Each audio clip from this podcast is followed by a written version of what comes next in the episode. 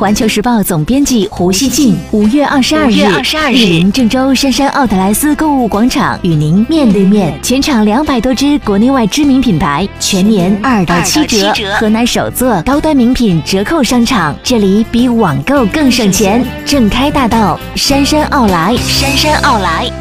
刘丰豪是 B 一路的车长。九号上午，他驾驶着 B 一路第一次走在新翻修好的未来路快速公交专用道上。一趟下来，刘丰豪就表示，明显比以前平坦多了。原来一路上都是坑，就是行驶的时候不能保持平稳，乘客感觉会一颠一颠的。现在好了，非常平稳。二零零九年，以桐柏路、未来路、航海路、农业路为环线的郑州快速公交系统正式开通运营，为缓解城市交通压力做出了巨大的贡献。但是八年来，由于车辆重载、来回碾压等情况，快速公交专用道已经出现了严重的破损，给乘客带来了非常不舒服的乘车体验。为了解决这一问题，市政工程管理处从四月二十号开始，对未来路、顺河路到航海路段的快速公交专用道进行了基础翻修，并采用了当前最先进的沥青马蹄纸路面进行了回填，以保证道路的平整度和使用寿命。市政工程管理处工程科科长刘坤，基本上是一个全面翻修基础，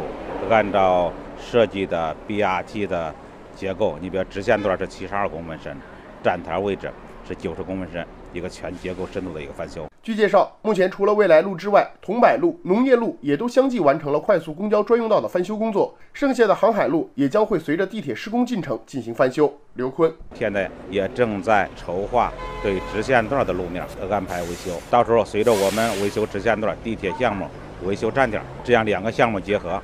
到时候航海路也应该是一个相对很舒适平整的道路。